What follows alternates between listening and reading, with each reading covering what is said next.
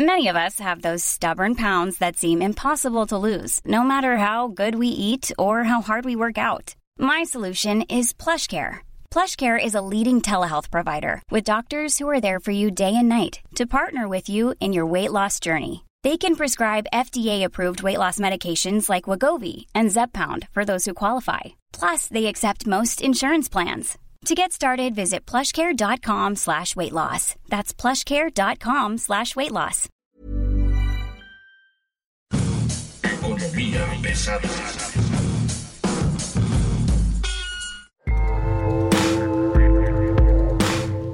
Bienvenidos, esto es Economía Pesada, mi nombre es Luis Carriles, arroba Luis Carrujos y como siempre es un gusto estar con nosotros usted hoy Hoy vamos a platicar del presupuesto federal de Amlotitlán de la felicidad. El Amlotitlán que solo en los sueños guajiros de la 4 se están viendo. Nunca, nunca había visto yo que alguien se inventara tan duro los datos duros del presupuesto federal.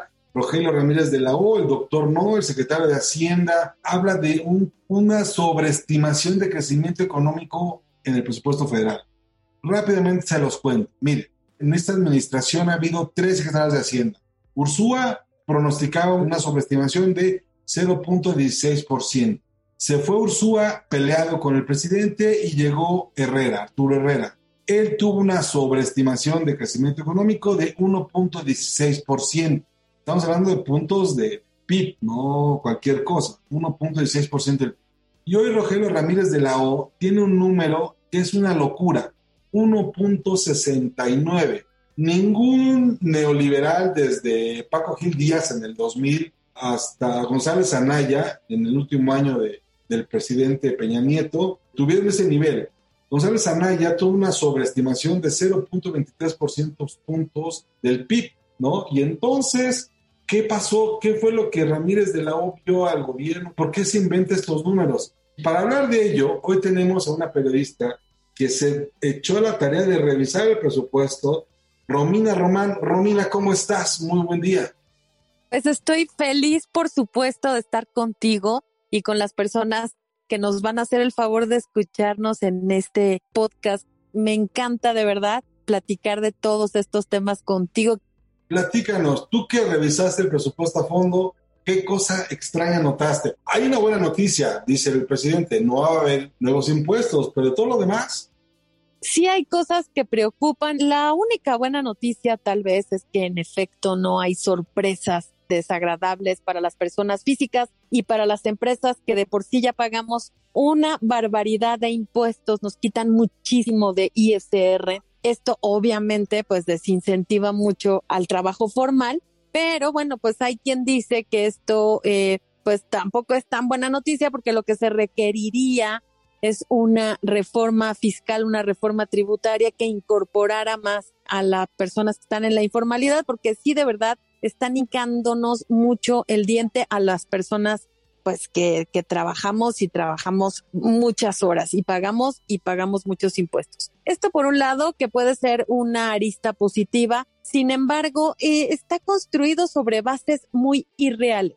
Y esto ya empezó a preocupar a muchísimos a muchísimos analistas. Hay analistas que están viendo con mucha preocupación este tema del paquete económico 2023 con supuestos muy irreales. Por ejemplo, a uno de los que más le ha preocupado esto es a Citibanamex, este grupo financiero que además hace unos grandes análisis. Se está previendo un rango que podría llegar hasta 3% de crecimiento económico. Esto no lo hemos visto en años yo creo que desde la crisis de 1994 no habíamos crecido en esas dimensiones. Entonces, bueno, ese por un lado ya es un tache importante. Por otro, se está calculando un pronóstico de inflación que pueda rondar en 3.2% cuando ahorita estamos en 8.7%. Entonces, eso también es otro tache, un resbalón que, que se va a dar el gobierno federal cuando vea, por supuesto, que la inflación todavía va a crecer un poco más. Ya hay quien dice que puede llegar hasta 9%.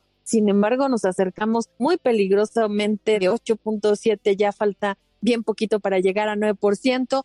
Otro tema que además que difícilmente, no sé si tú lo compartas, Luis, pero difícilmente se va a alcanzar una cifra de promedio de inflación de 3.2%, por más que haga el Banco de México en subir las tasas de interés, yo lo veo bien complicado, pues las principales economías del mundo están fijando también un precio del petróleo, tú lo sabes muy bien, en 68 dólares por barril, cuando ahorita el precio de la mezcla estaba cerrando poco más de 80, eh, se cree que va a estar bastante inestable este precio del petróleo. Tú lo sabes bien que eres súper experto en temas energéticos. Yo no lo veo más allá de 60 dólares, ni de broma, ¿eh? No.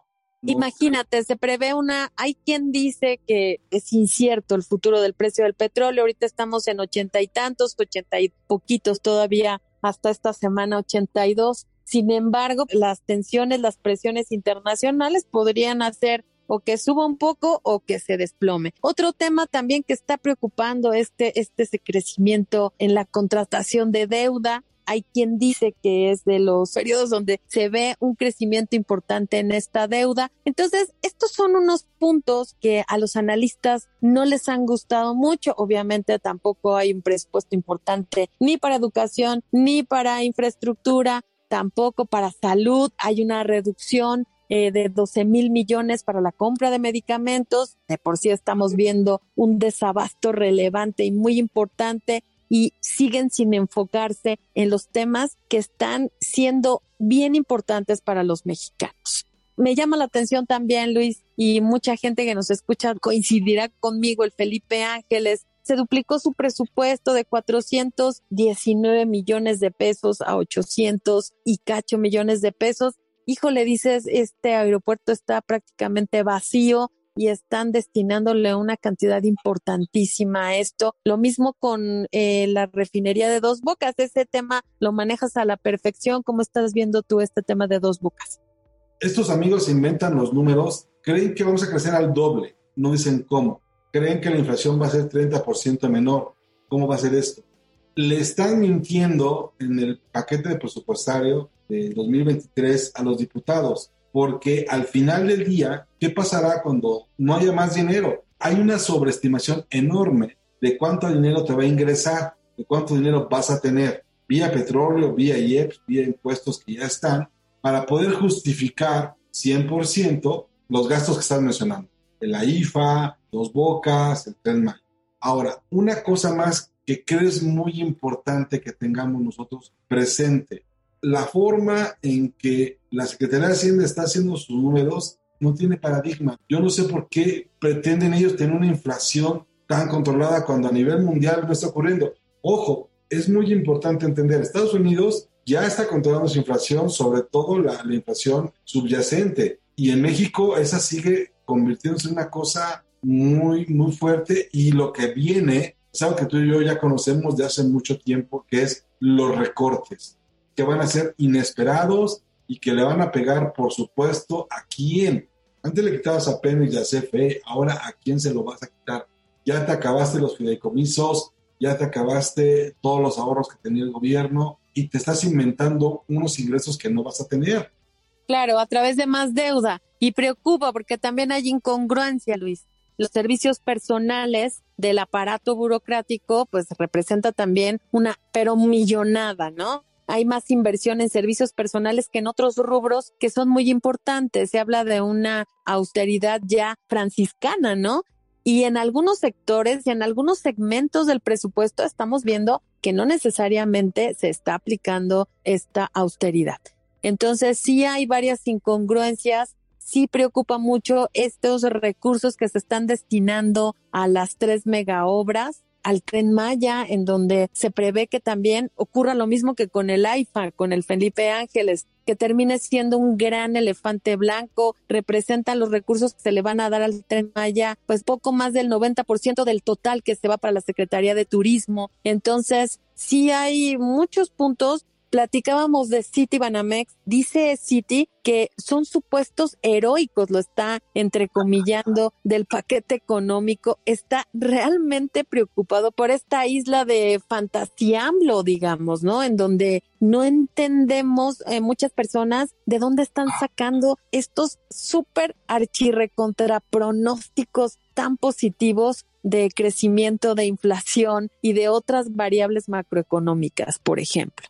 Es que es el tema, las variables macroeconómicas parecen no importar y sería la primera vez. Ahora, se supone que van a mantener la disciplina fiscal, se supone que van a mantener el control de los impuestos, se supone que van a mantener el control del gasto, pero lo que estamos viendo es de que el paquete económico del 2023 Estamos hablando de más de 8 billones de pesos. Exactamente, por ahí.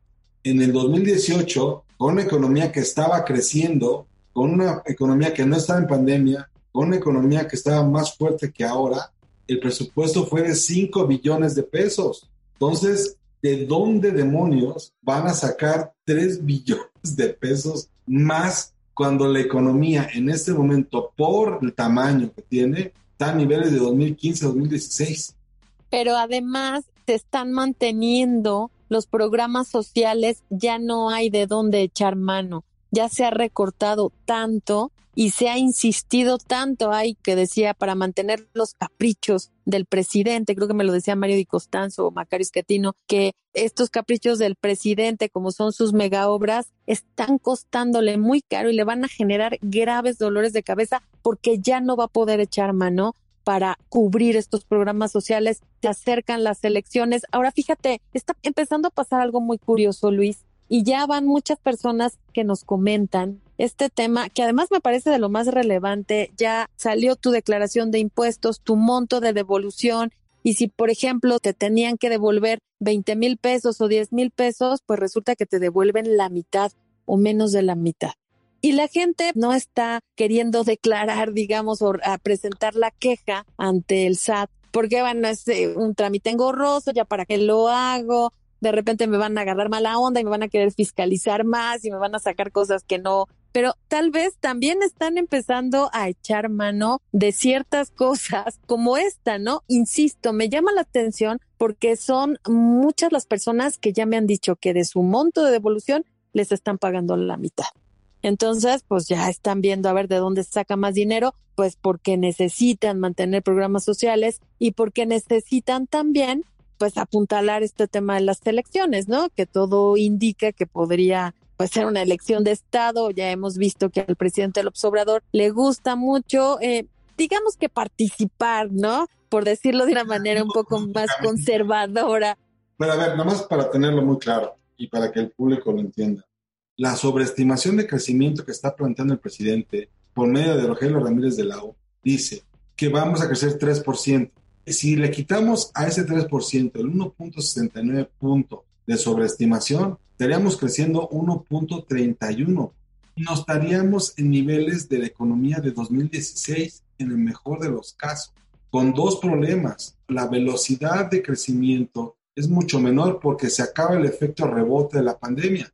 Hay que recordar, cuando tienes una caída tan fuerte como la de 2008, cuando tienes una caída tan importante, el rebote te debe colocar por lo menos en los niveles previos a la pandemia.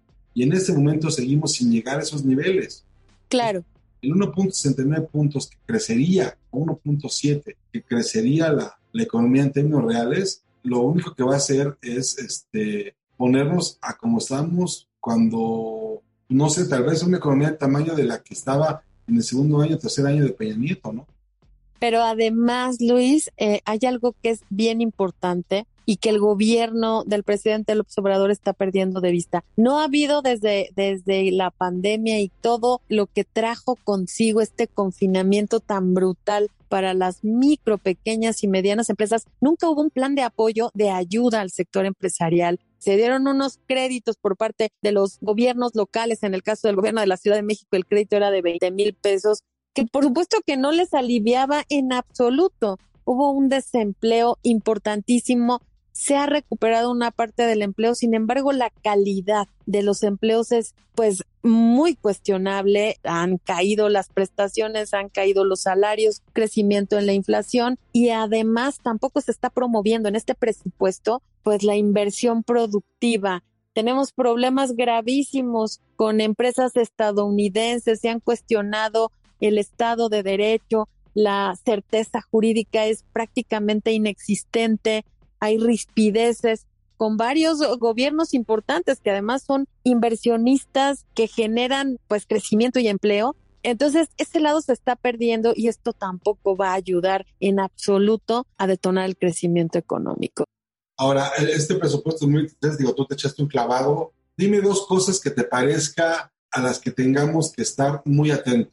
Pues este crecimiento de la deuda el gobierno dice que no hay problema, sin embargo, no hay que considerar tanto esta opinión del gobierno porque los analistas sí le está preocupando también, pues este tema de los medicamentos, hay una disminución de 12 mil millones de pesos que se destinan para la compra de medicamentos. El presupuesto del Seguro Social, el 70% se va a pagar las pensiones, entonces tampoco hay mucha inversión en temas de salud. Eso es realmente preocupante porque de por sí hay un rezago en términos de infraestructura, de pues de médicos, de todo lo que tenga que ver con el sector salud pero sobre todo el tema del crecimiento de la deuda, la situación de Pemex, que tú sabes perfectamente bien que no ha mejorado, es meter dinero bueno al malo, el tema de la Comisión Federal de Electricidad, que también está cada vez peor, este nuevo plan de estudios de la Secretaría de Educación Pública, que tampoco se está invirtiendo más en este sector que es tan importante para, para todos los mexicanos y tan sensible.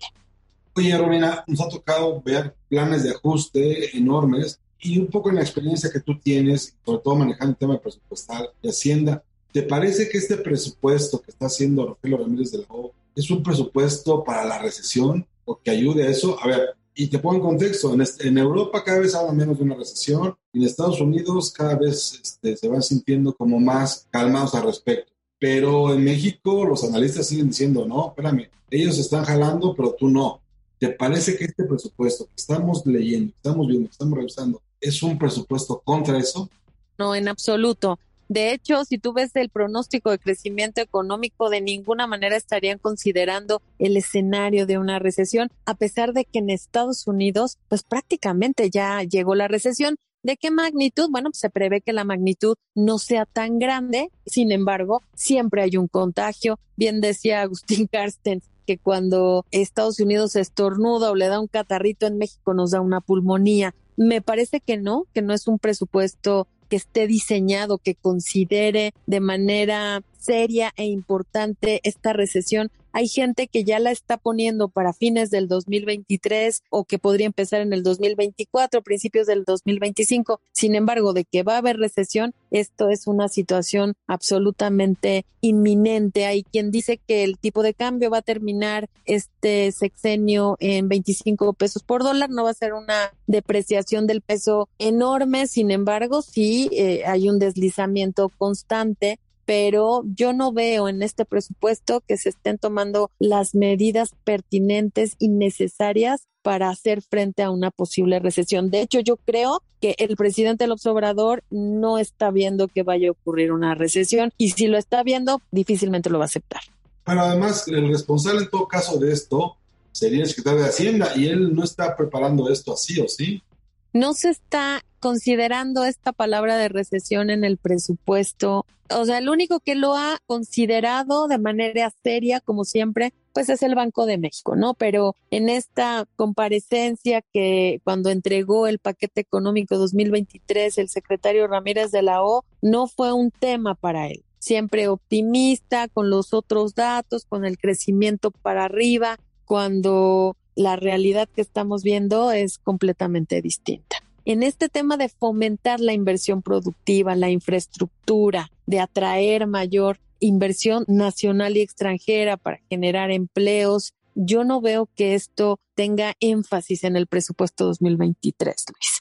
Ahora, ¿cómo ves tú la discusión en el Congreso? ¿Crees tú que vaya a darse una discusión fuerte, que tengamos un presupuesto que se discuta hasta el último minuto? Digo, estamos hablando de que las alianzas PRI, Morena, PAN, ya no están como estaban. no sé si vayamos a ver una decisión dividida, digamos, en el presupuesto. Creo que hay especialistas que pueden perfectamente enfrentar esta situación, pero no sé si realmente podamos pensar en que hay una discusión seria. Pues la verdad es que sí se prevé que la discusión no sea tan complicada para Morena. Evidentemente siempre va a haber jaloneos en el presupuesto, de egresos, ¿no? La distribución de en los estados, en las alcaldías, siempre hay, hay discusiones, siempre hay jaloneos, sin embargo, yo no vería una resistencia importante o unas discusiones eternas como las que se daban hasta hace tres, cuatro años para aprobar el presupuesto, pues la resistencia sí la veremos, por supuesto, que del PAN, del PRD, pero eh, tienen mayoría morena y ahora pues con esta amistad esta alianza con el PRI, pues va a tener grandes cambios. Sí ves que el paquete presupuestal va a pasar, digamos, fácil. Yo creo que sí va a pasar. Insisto que las discusiones normales que se llevan en el presupuesto seguramente se llevarán varias horas de discusión del dictamen, muchísimas reservas, sobre todo de la oposición. Me parece que va a ocurrir. No creo que tenga un cambio que sea importantísimo. No, sí, sí habrá montos que se ajustarán a la alza, a la baja, pero algo que cambie eh, radicalmente el presupuesto 2023, yo no lo estaría viendo. Yo también creo que va a pasar más o menos fácil y más o menos rápido. Además, no está considerando una miscelánea fiscal, unos cambios en materia de impuestos tributarios, etcétera, etcétera. Eso es lo que, lo que podría presentar mayor algidez en la discusión y eso no, no lo estaría viendo, ¿no? Las peticiones normales que hacen los presidentes municipales, los gobernadores, los alcaldes, eso siempre, siempre se presentan, pero como no hay tema de impuestos, entonces no, no se prevé algo importantísimo, muy, muy considerable, yo no lo veo. Yo voy a concluir con una cosa. Como tú bien mencionas, no hay programas que defiendan la economía familiar, no hay programas que defiendan la creación de nuevas empresas, no hay programas para generar empleo. Entonces, pues este, yo no veo que vaya a ser un presupuesto antirrecesión y sí creo que va a pasar muy fácil porque el entreguismo del PRI ahora es impresionante. Muchas gracias, Romina. Romina Román, periodista desde hace más de 20 años, conductora de Radio en Salud, Dinero y Amor en CIR columnista en la silla rota. La pueden encontrar en su arroba, arroba rominar, doble R, rominar. Ahí puede usted encontrarla. Discute, pelea, platica, enfrenta, comenta y sobre todo retuitea. Muchas gracias, Romina. Muchas gracias.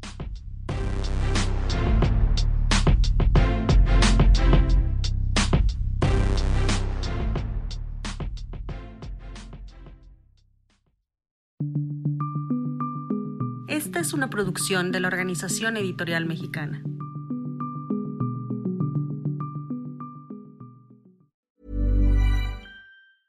Even when we're on a budget, we still deserve nice things. Quince is a place to scoop up stunning high-end goods for 50 to 80% less than similar brands. They have buttery soft cashmere sweaters starting at $50, luxurious Italian leather bags, and so much more. Plus, Quince only works with factories that use safe, ethical, and responsible manufacturing. Get the high-end goods you'll love without the high price tag with Quince. Go to quince.com/style for free shipping and 365-day returns.